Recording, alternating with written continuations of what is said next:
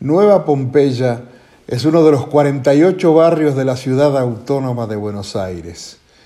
Situado en la zona sur, es uno de los barrios proletarios de mayor tradición tanguera.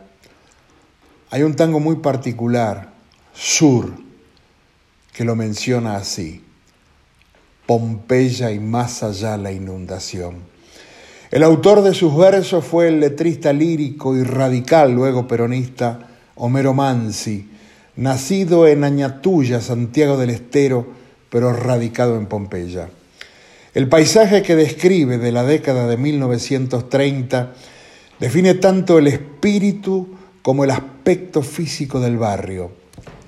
La esquina del herrero barro y pampa, tu casa, tu vereda y el zanjón, y un perfume de yuyos y de alfalfa que me llena de nuevo el corazón. Se supo que Barro y Pampa eran los nombres de los dos caballos que tenía el herrero, dicen algunos revisionistas. Para otros sigue mencionando al barro de la inundación y la inmensa pampa argentina. Pompeya debe su nombre a la Basílica y Santuario Nuestra Señora del Rosario de Pompeya, levantada en el año 1900 por religiosos capuchinos. Hasta entonces se lo conocía como Barrio de las Ranas o del Bañado. Esto se debe a que está ubicado en tierras anegadizas junto al riachuelo, curso de agua que señala el límite sur de la ciudad.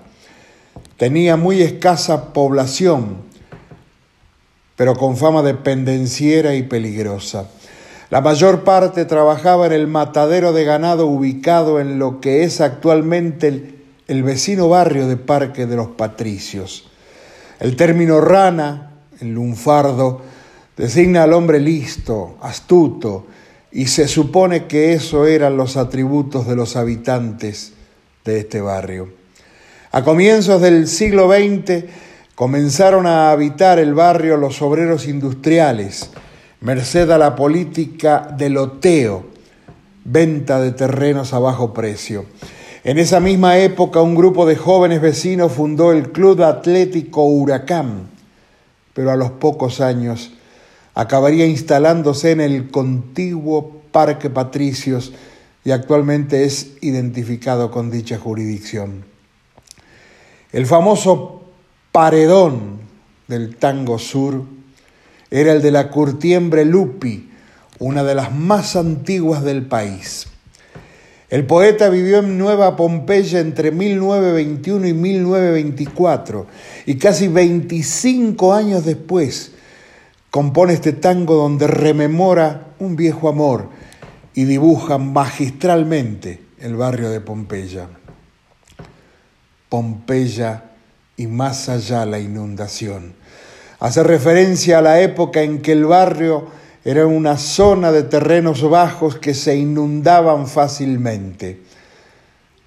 Al lugar cuando aún no era un barrio se lo conocía también como los pagos del riachuelo.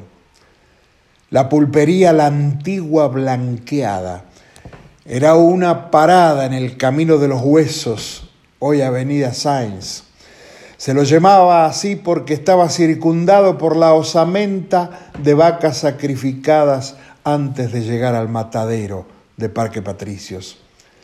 Luego fue lugar de encuentro de compadritos, malevos y guitarreros. Luego fue fonda y almacén de ramos generales. Hoy es una pizzería. Ya nunca alumbraré con las estrellas nuestra marcha sin querellas. Acá Mansi, con precisión histórica y delicadeza, sintetiza en esa frase que ya no había querellas. Como la matanza de aborígenes en 1535, de ahí el nombre del río, Matanza. Como la sangrienta defensa de la ciudad ante las invasiones inglesas, en 1806, como los combates de los porteños contra los federales de Urquiza en 1853. Y la última, la semana trágica de enero de 1919 por los, la protesta de los obreros de la industria bacena con innumerables muertos y heridos. Ya no había querellas en Pompeya. Era hora de amor y trabajo. Era hora de barrio. Era hora de tango. Por el año 1859 se construyó Puente Alsina, que unió a Pompeya con Valentina Alsina sobre el riachuelo. Su estilo es neocolonial. En 1939 se lo rebautizó como Puente Teniente General José Félix Uriburu, militar argentino que encabezó el golpe del 6 de septiembre de 1930.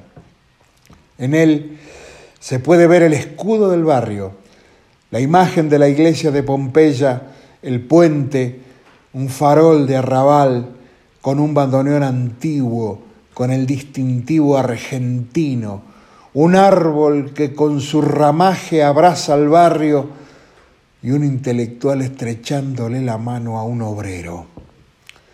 No obstante, se le sigue llamando Puente Alsina tal vez de pura rebeldía tanguera nomás.